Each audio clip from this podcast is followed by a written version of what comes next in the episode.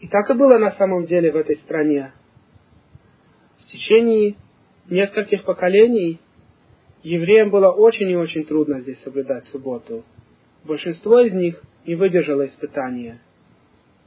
Даже если были какие-то предприятия, которые, может быть, отпустили бы еврея домой на субботний день, но чтобы уходить еще и рано в пятницу, когда зимой заход солнца в 4.30, и человеку нужно выходить с работы не позже трех часов, и даже если выйти в три часа, можно не успеть домой вовремя.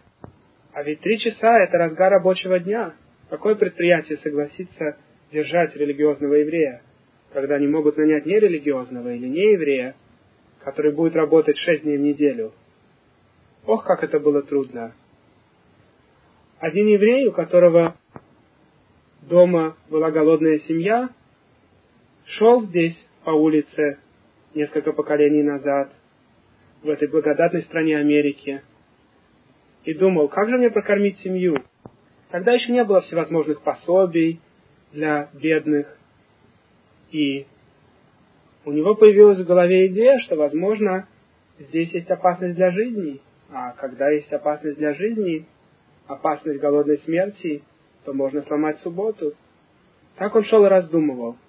Его взгляд упал на урну, и он увидел, что там лежат куски хлеба. В Европе он такого не видел. В Европе никто хлеб не выбрасывал. И тогда он встал перед Всевышним и сказал, «Постольку, поскольку есть хлеб хотя бы в урне, я не буду ломать субботу». В этой стране всегда можно было прожить, не ломая субботу. Но насколько человек готов есть хлеб из урны, далеко не каждый готов на это.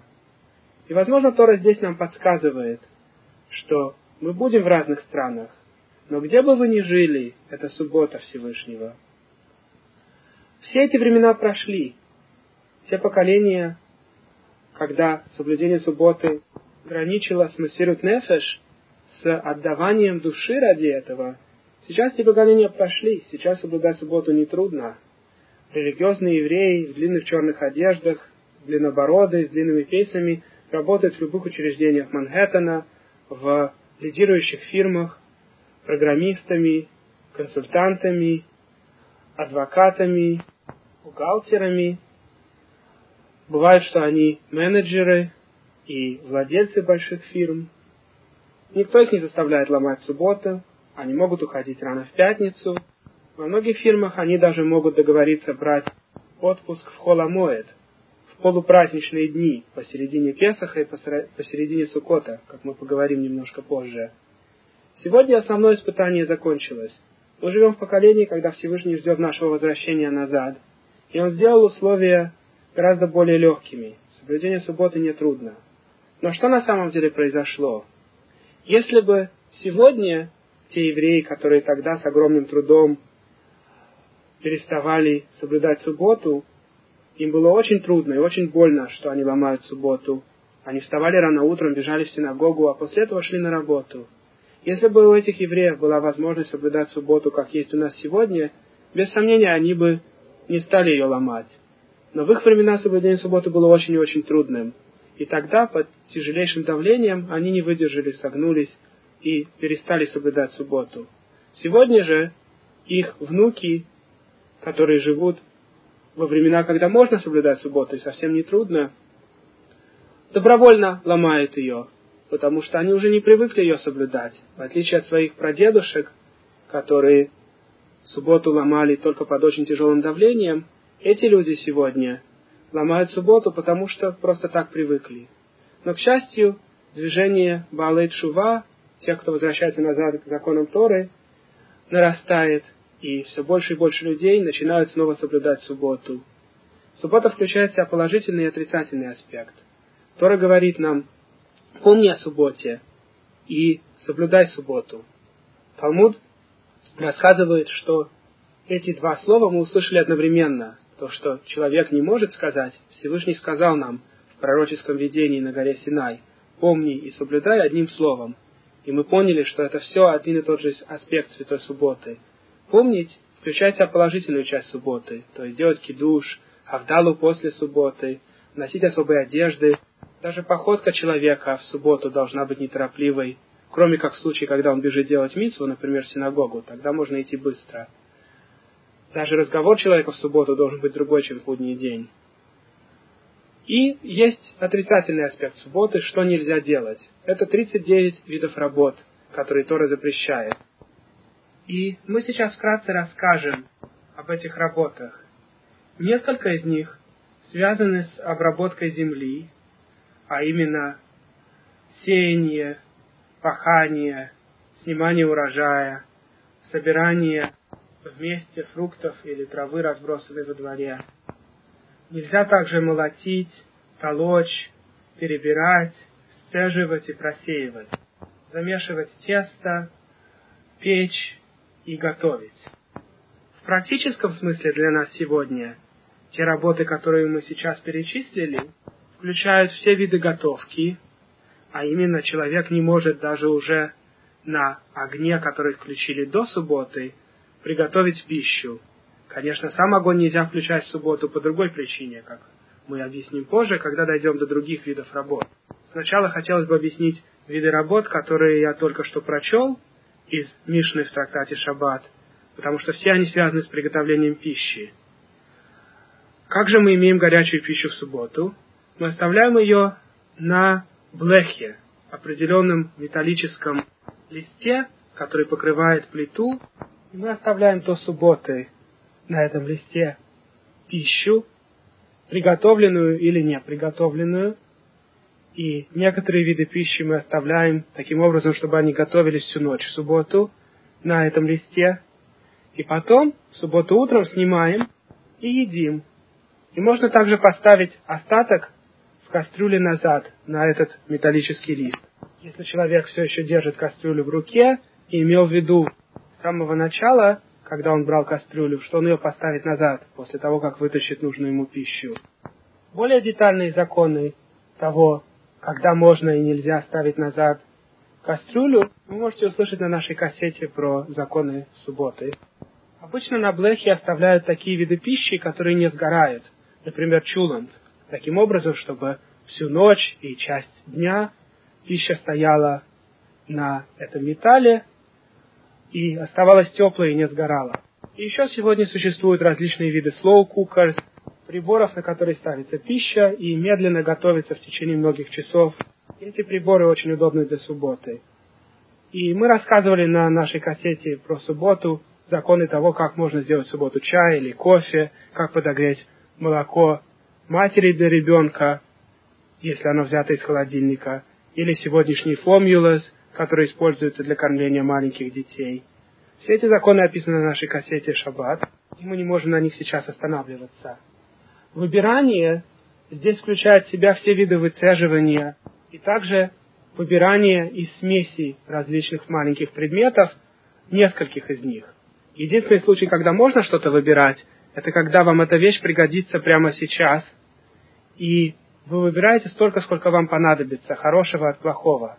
Но нельзя выбирать плохое от хорошего, то, что вам сейчас не нужно, чтобы выбросить.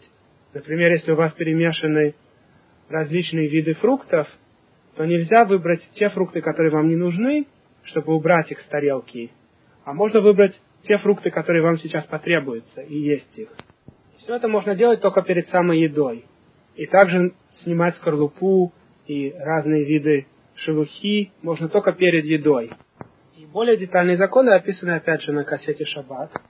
Законы толчения включают в себя любые виды толчения еды, которая растет из земли, или же даже разрезание еды на очень маленькие кусочки.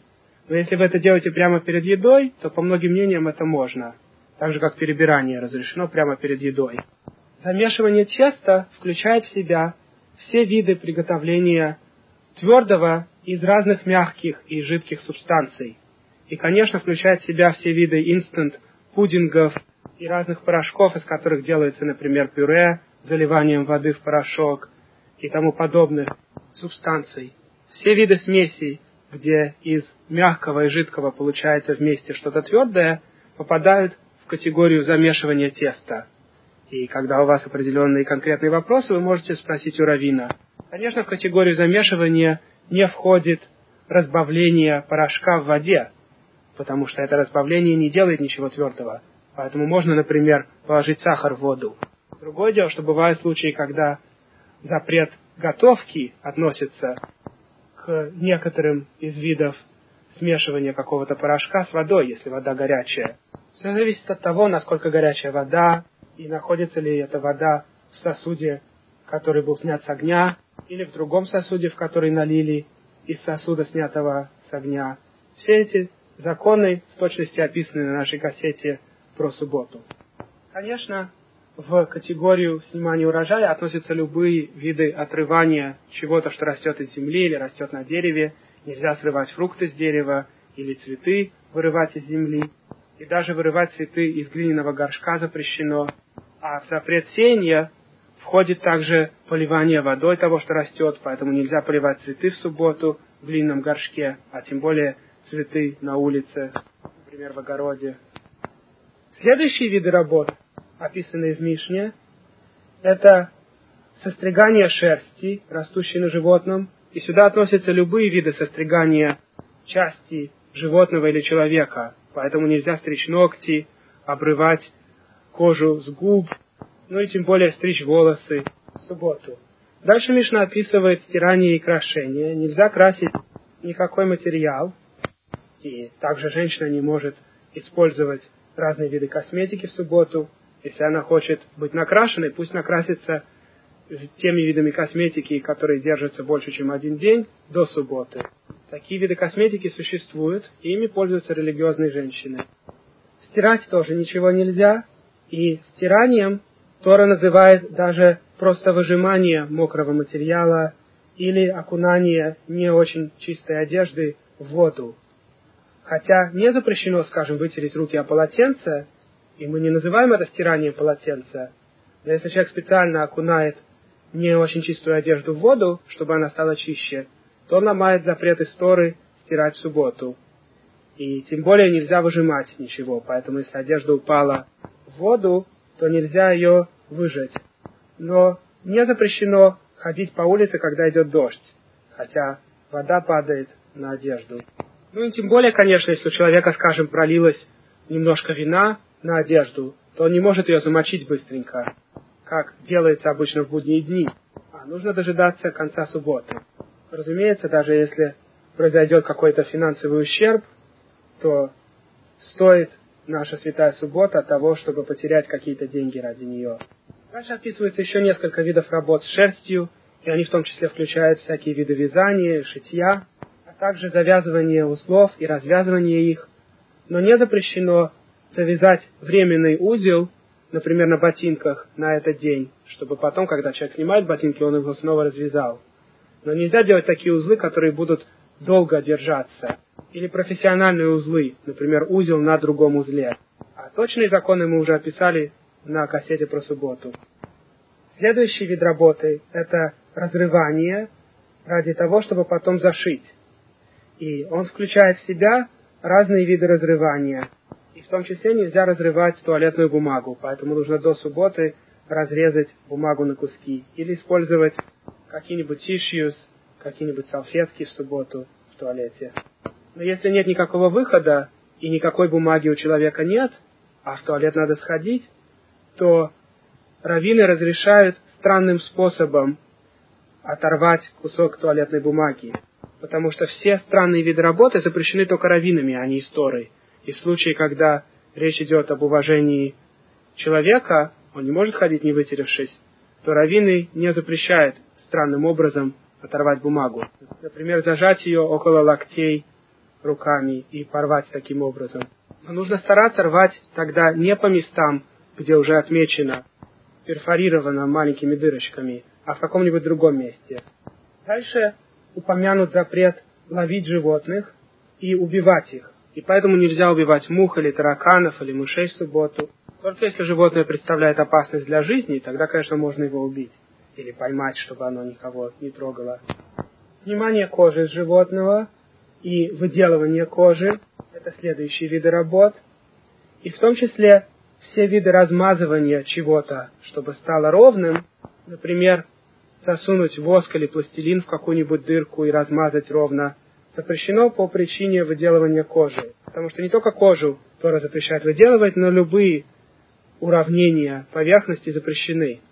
И поэтому нельзя втирать крем в субботу или использовать твердое мыло. Но жидкое мыло можно использовать по большинству мнений.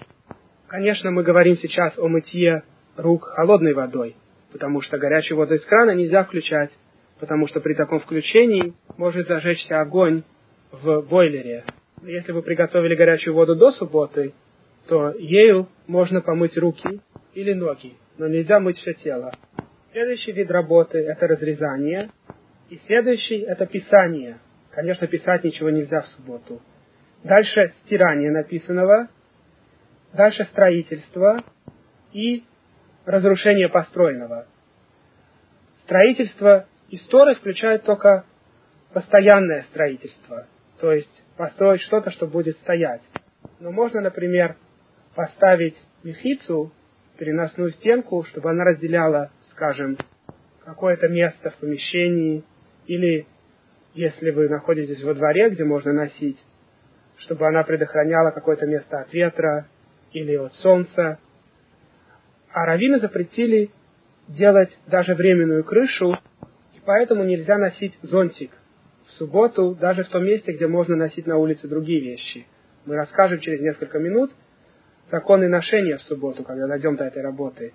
Но зонтик нельзя носить во всех случаях, потому что это крыша, хотя бы и временная.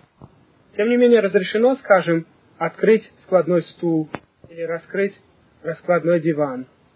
Но запрещено строить такого вида мебель, где, скажем, при разложении нужно вставлять какие-нибудь ножки крепко. А точные законы вы можете услышать на нашей кассете про субботу или спросить у Равина. Следующий вид запрета – это тушить огонь и зажигать огонь. И сюда в том числе включается электрический свет. Хотя, по многим мнениям, запрет электрического света входит в запрет готовки, а не в запрет огня. Но все согласны, что запрещено включать электрический свет в субботу, и поэтому мы до субботы ставим определенные машинки, таймер, который стоит всего недорого, долларов 6-7, и заранее на них поставлены времена, когда свет будет включаться и выключаться в течение субботы. И, конечно, даже если человек не может поставить таймер по каким-то причинам, то он может оставить свет включенным всю субботу. И пусть никто не считает, что они на этом потеряют большие суммы денег. Всем известно по ценам электричества, что свет, горящий всю субботу, в течение месяца потребует максимум лишний доллар из вашего кошелька.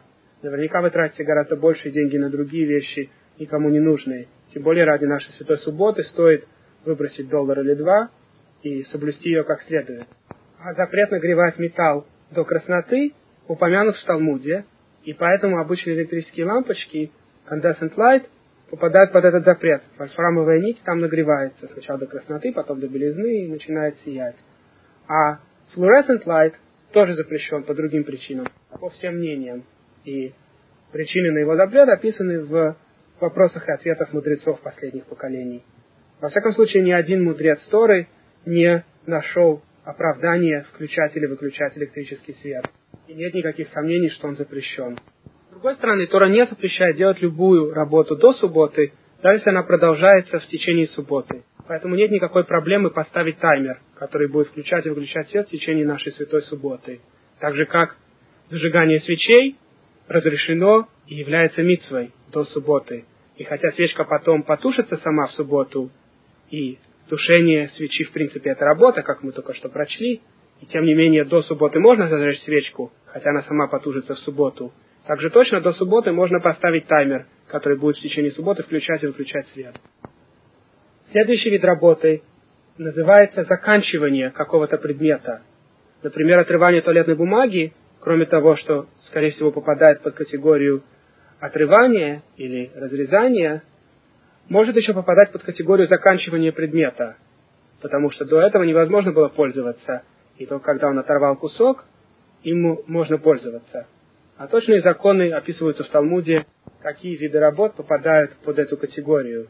И последний вид работы – переносить вещи с улицы в дом или из дома на улицу, или по улице как минимум 4 амота, то есть примерно 2 метра. Любой человек, который проносит по улице такое расстояние, или же выносит на улицу, или вносит из улицы в дом какие-то предметы, будь то маленькие предметы или большие, он ломает закон субботы. И это очень строгий закон.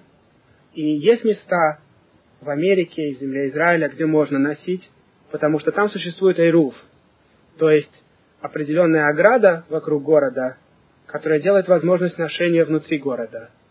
Но не всегда эйруф кошерен по всем мнениям, и поэтому в каждом конкретном случае надо спросить у раввина, можете ли вы носить. И до какого места эйруф распространяется, до какого места можно носить в этом городе, и в каком месте нельзя носить. Также существует митцва раввинов, даже в тех местах, где можно носить истории, скажем, внутри квартиры или внутри здания, если разные комнаты квартиры или разные квартиры здания принадлежат разным людям, сделать эйруф внутри этого дома. Поэтому, если, скажем, вы и еще какая-то семья живут вместе в доме, то вы не можете носить из своих комнат в комнаты этой семьи или в общий коридор, пока вы не сделаете эйруф. И эйруф заключается в том, что берется, например, коробка мацы, и она дается кому-нибудь не из вашей семьи, кто живет в этом доме, и потом делается благословение, и говорится, что с помощью этой еды мы перемешиваем владения, и теперь можем носить внутри этого дома из одной квартиры в другую, или из одной комнаты в другую, если разные комнаты принадлежат разным владельцам. А точные законы Эйрова описаны опять же в нашей кассете про субботу. В принципе, идея Эйрова – это перемешивание владений, что вы предлагаете этот хлеб всем остальным, все они могут есть эту мацу, и таким образом ваши владения перемешиваются. А истории так внутри зданий можно носить. Но раввины сказали, что будем носить только в том случае, если сначала перемешали владения таким образом. Также существует отдельная заповедь в Торе не выходить из своего места в субботу. И по некоторым мнениям имеется в виду ношение на улице, а по некоторым мнениям в Талмуде имеется в виду запрет выходить на определенное расстояние вне города. Но во всяком случае, по всем мнениям, хотя бы раввинами запрещено выходить вне города на расстояние больше, чем километр. И существуют места вне больших городов в Америке, где хотя довольно-таки большое поселение все называется одним городом, тем не менее по закону Торы дома в этом городе так далеки друг от друга, что это все не является одним городом. И поэтому каждый человек в своем доме считается отдельным городом. И он может выходить за пределы своего дома только на расстоянии километра. Поэтому если вы находитесь в какой-нибудь Бангало-Калани летом или в каких-нибудь из городов, где дома друг от друга далеко, больше, чем по 35 метров друг от друга, то вам нужно поговорить с раввином, сможете ли вы там выходить, даже ничего не нося, на расстоянии больше километра от вашего поселения. Но Бруклин и Квинс, как правило, все один город, и достаточно много мест, где дома идут подряд, и поэтому по всему Бруклину можно ходить в субботу. И также по Квинсу. Мы вкратце рассказали о тех видах работ, которые Тора запрещает делать в субботу. И есть также запреты, которые установили раввины, как заборы вокруг заповедей Торы. И каждый человек должен изучать эти законы как следует. Теперь мы расскажем о праздниках.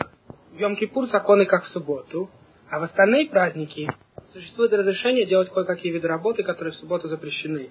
А именно, в праздник можно носить на улице те предметы, которые вам понадобятся в течение праздника, но нельзя нести те предметы, которые вам в этот праздник не понадобятся, или предметы, которые вы несете ради нееврея. Также в праздник можно увеличивать огонь или зажигать огонь от другого горящего огня. Например, если у вас горят свечки в праздник, вы можете с помощью этих свечей зажечь плиту. Но уменьшать огонь нельзя в праздник. Также, если у плиты есть pilot light, постоянный огонь, как во многих старого устройства плитах, то можно таким образом включить газ. Ведь огонь вы тогда зажжете от уже горящего огня, pilot light. И, наконец, в Йомтов можно готовить пищу. Но точные законы, как именно готовить пищу в Йомтов, нужно изучать, и во всех случаях, когда вы не уверены, надо спрашивать у равина. И, наконец, последний уровень праздников, более мягкий, чем остальные, которые Тора описывает, это холомоет. Полупраздничные дни между первыми и последними днями Песаха и между началом Суккота и Шмини Ацерет. В эти полупраздничные дни разрешается делать те работы, которые, если вы не сделаете, вы потеряете большую сумму денег. Поэтому, например, человек, который не может взять отпуск во время полупраздничных дней Сукота, посередине Сукота и полупраздничных дней Песаха, он имеет право пойти на работу.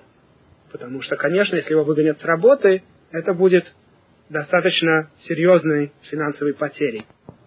Но если человек может взять в это время отпуск и в основном заниматься эти дни Торой, молитвой Всевышнему, в Песах, конечно, он будет есть мацу, в Сукот он будет сидеть в суке, то это будет идеальное времяпровождение во время праздников. Ведь эти две недели в году, в начале осени и в начале весны, которые Всевышний нам дает, они даны, в принципе, для праздников, а не для того, чтобы мы проводили их почти как будний день, работая на работодателя.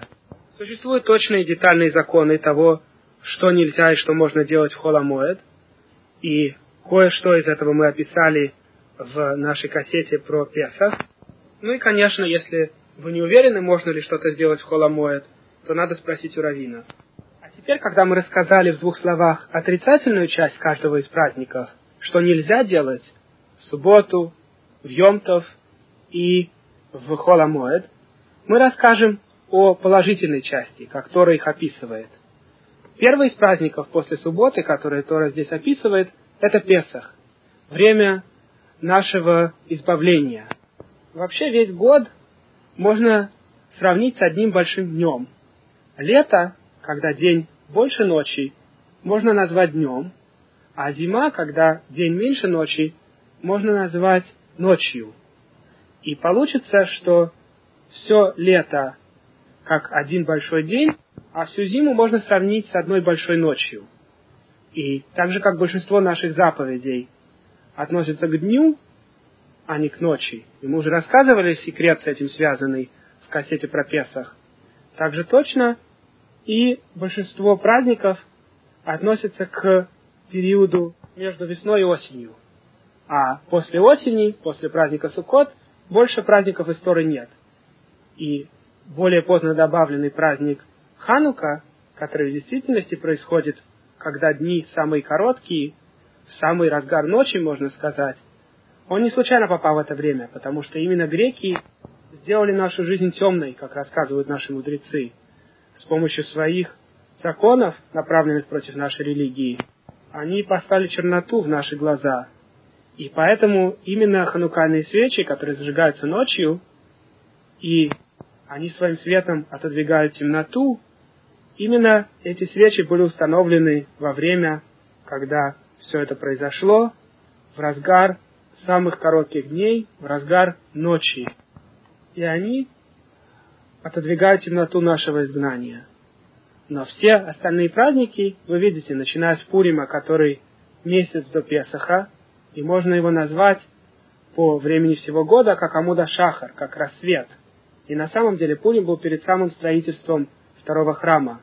И наши мудрецы сравнивают его с рассветом, а Эстер со звездой, которая видна перед рассветом. Потом утро, праздник Песах, когда мы вышли из Египта, начало нашей истории. Потом в разгар дня праздник Шавуот, дарование Торы. Позже, к концу большого дня, который мы называем нашим годом, праздники суда, Рошашана и Йом-Кипур, когда человек дает отсчет в конце дня перед сном и просит Всевышнего простить его за все его грехи. Также и в конце года, когда урожай уже почти снят, и большая часть работы земли закончена, и перед этой большой ночью, зимой, праздники Рошашана и Йом-Кипур, праздники суда. И, наконец, Суккот, праздник завершения урожая, когда мы сидим в суке и радуемся Всевышнему. Самые радостные праздники – это Суккот и Шмини Ацерет. Когда закончен уже суд, и можно спокойно сказать, день подошел к концу, в смысле солнечная часть года, которую мы сравнили с днем, подходит к концу, и теперь мы можем спокойно насладиться радостью перед Всевышним. И Тора здесь описывает нам сначала праздник Песах и говорит, что мы должны семь дней есть мацу и не есть хамец, а вне земли Израиля все праздники на один день больше, как вы, наверное, слышали, потому что когда наши предки жили вне земли Израиля, они не знали, в какой день э, главный суд в земле Израиля назначит как первый день месяца. И поэтому они должны были праздновать каждый праздник на день больше, потому что может быть первый день праздника правильный, а может быть суд в земле Израиля установил следующий день новым месяцем, и тогда и все дни праздника будут на один день позже. И хотя это простая причина, упомянутая в Талмуде, есть также причина, согласно Кабале, что все праздники вне земли Израиля требуют ради исправления в духовных мирах больше времени, чем в земле Израиля. И поэтому то, что в земле Израиля занимает один день, вне земли Израиля занимает два дня. После этого Тора описывает, что нужно принести в день после Песаха определенное хлебное дарование храме, и оно называется Омер. И после этого мы должны считать семь раз по семь дней, семь недель после Омера, то есть 49 дней, и после этого на 50-й будет праздник Шавуот. Вы видите, что Тора не связывает праздник Шавуот с каким-то днем месяца, а сравнивает его только с Песахом. Шавуот всегда 50 дней после Песаха. И в этом есть много секретов Торы, но простой смысл состоит в том, что занимает у нас 7 недель приготовиться к дарованию Торы. Так же, как когда мы вышли из Египта, наша нация была сильно подвержена влиянию египетской культуры и заняла 49 дней очиститься, чтобы мы могли подняться на уровень пророчества, достаточно, чтобы принять Тору Создателя. Также точно и каждый год в духовных мирах происходят изменения, похожие на то, что происходило тогда. Ведь в этом идея наших праздников. Мы не просто помним, что произошло, мы на самом деле находимся во времени, в которое это произошло. И в том числе каждый год мы снова и снова считаем Омер, приготавливаемся принять Тору. И так же как женщина, после того, как у нее кончила идти кровь, считает семь чистых дней, также описывается в книге Зухар наша нация, после того, как мы имели контакт с идолопоклонниками и очень сильно заразились от их культуры, у нас занимает 49 чистых дней, 7 раз по 7 дней, чтобы очистить себя и приготовиться приблизиться к Всевышнему для дарования Торы. Вы наверняка слышали, что дарование Торы сравнивается у наших мудрецов с женитьбой, как будто наша нация вышла замуж за Всевышнего. Конечно, все это только аллегория, у Всевышнего нет физических атрибутов, но чтобы мы могли немножко понять любовь Всевышнего к нам, говорится, что Всевышний нас любит так, как если бы жених любил свою невесту. И наша нация сравнивается с невестой Всевышнего. И также наша нация сравнивается с сестрой Всевышнего. Все, чтобы показать великую любовь между ним и нами. Больше, чем любовь брата к сестре, больше, чем любовь мужа к жене. Все виды любви включены в любовь Всевышнего, который бесконечно велик и тем не менее беспокоится о нас, в своих созданиях. И постоянно делает нам добро, даже когда мы не слушаемся Его. Он постоянно нас содержит. Постоянно дает нам снова и снова вернуться, посылает нам сигналы. Вернитесь, мои дети. Я хочу вашего раскаяния. Я люблю вас. Вот, например, сейчас он послал вам эту кассету. Он сделал меня посланником своим в этот момент. В другой раз он сделает посланником кого-то другого, какого-то равина или вашего друга, или случайное знакомство. Все, что для вас выглядит случайным, это на самом деле послание Всевышнего. Всевышний хочет, чтобы мы стали лучше, и постоянно посылает нам различные возможности. Один человек поддался некоторому влиянию разных семинаров, направленных на цель пробуждения американского еврейства. И этот человек раздумывал, что, может быть, это все правда и стоит начать соблюдать заповеди. Но он не был уверен. И он сказал Всевышнему, что если ты действительно существуешь, то пошли мне знак, что на самом деле все идет от тебя. В этот же вечер он попал в аварию. Его машина съехала с хайвея, и когда он пришел в себя и открыл глаза, он увидел, как проезжал огромный трак, на котором написано G-O-D большими буквами, что по-английски значит Всевышний, God. В принципе, это компания. Первые буквы Guaranteed Overnight Delivery, что они обещают доставлять вещи за одну ночь. И они пишут на своих машинах большими буквами G-O-D. И этому человеку Всевышний послал такой знак от себя. Не надо было испытывать Всевышнего, тогда не попал бы в аварию. Но раз уж он хотел испытать, то Всевышний по своему милосердию послал ему эту машину. И после этого этот человек стал религиозным. И, конечно, многие, когда считают Омер, э, упоминают те сферы, которые очищены в этот день. Хесед шебе хесед, гура шебе хесед и так далее, как описано в Сидурах. Потому что есть семь нижних сфер, и каждая из них включает другие, поэтому всего семь по семь, 49 дней, чтобы очистить 49 различных каналов, которые человек мог испортить своими грехами.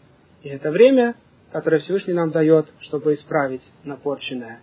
Но это время суда, и поэтому в это время не принято стричься и бриться, как во времена Авеля. И у Сефардима большинства обычаи не стричься только 33 дня, а на 34-й после Лагбаомера можно. А у некоторых сефардим обычай не стричься все 49 дней. И так правильно по Кабале, как написала Ризаль. И в большинстве своем, хасидим, не стригутся все 49 дней.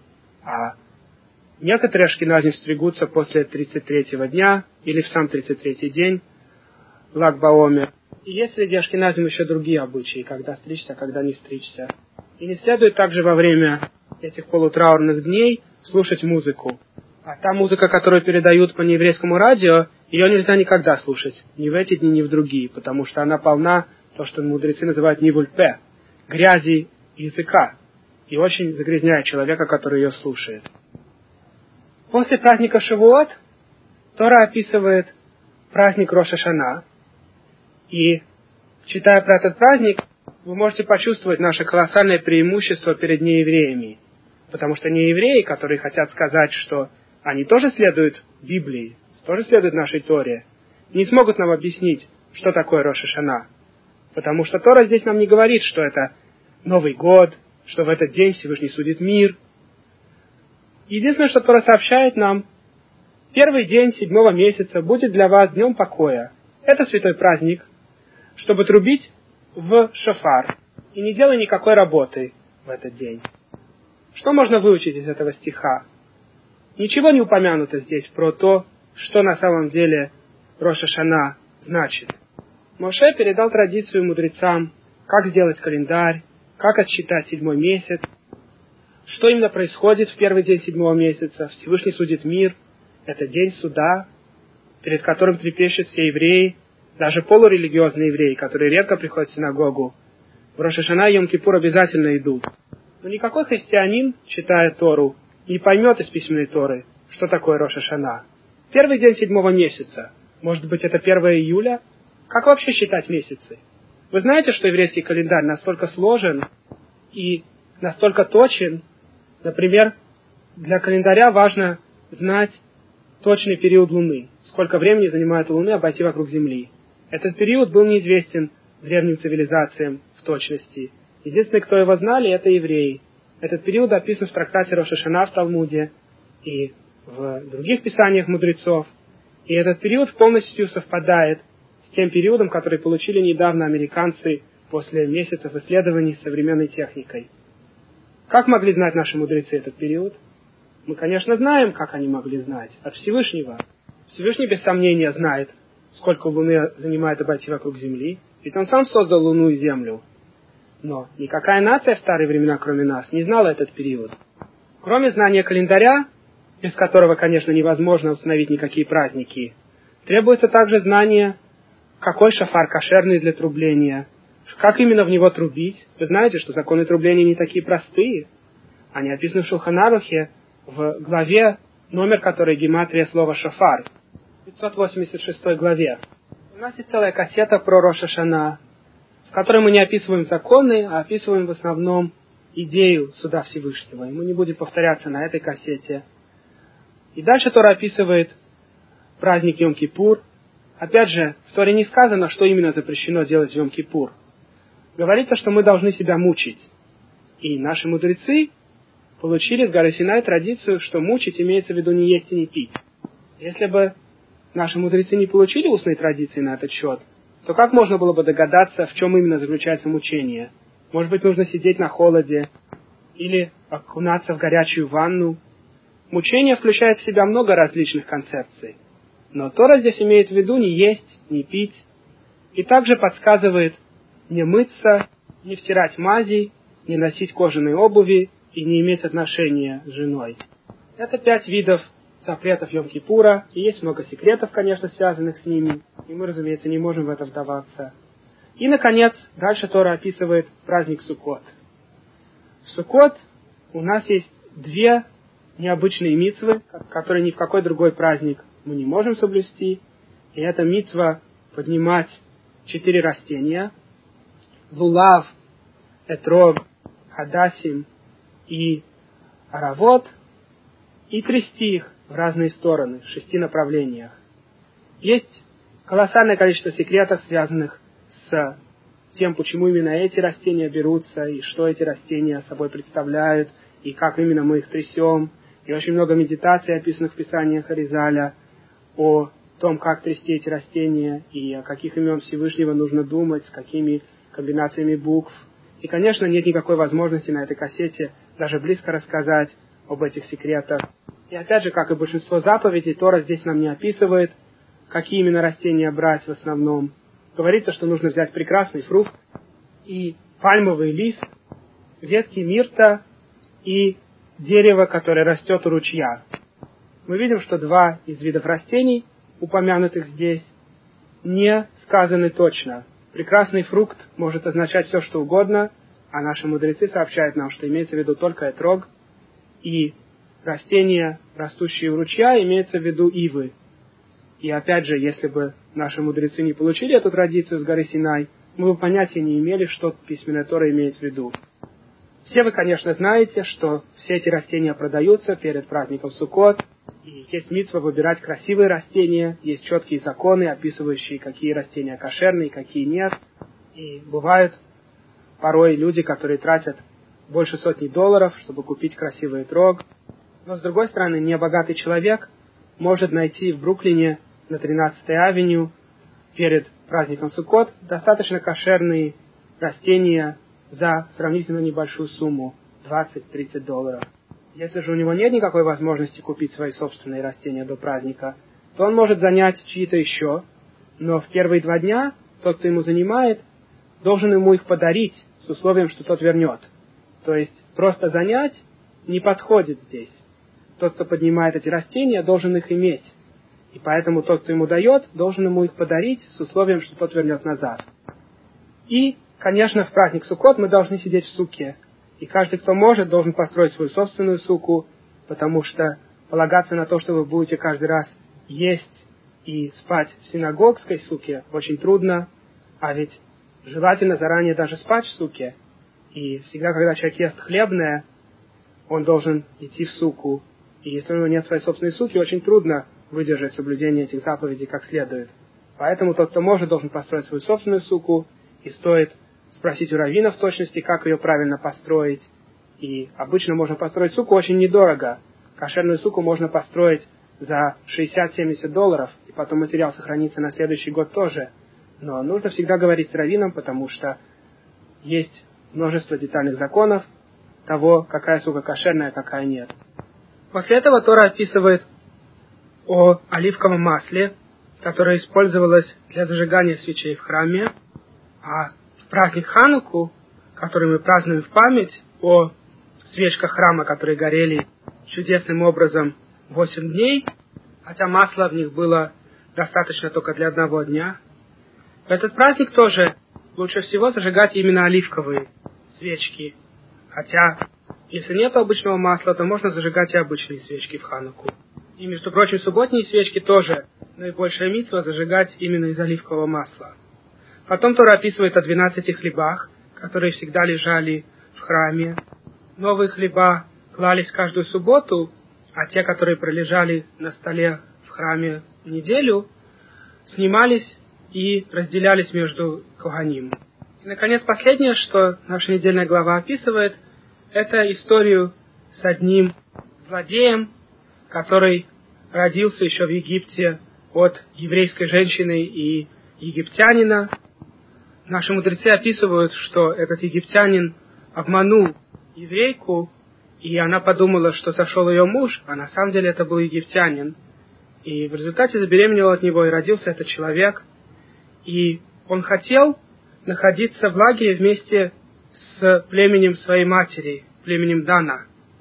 А это племя его не подпустило, потому что родословные считаются по отцу. Хотя человек, родившийся от еврейки, считается евреем, но его родословная идет по отцу, и поэтому он не мог устанавливать свой шатер в том месте, где расположились потомки Дана. И этот злодей так разозлился, что он проклял имя самого Всевышнего.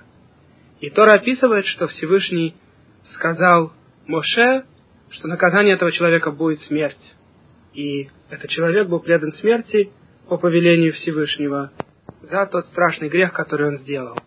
Те, кто слышали его проклятие, возложили на него руки, показав этим, что грех не на них, и что весь грех лежит на нем.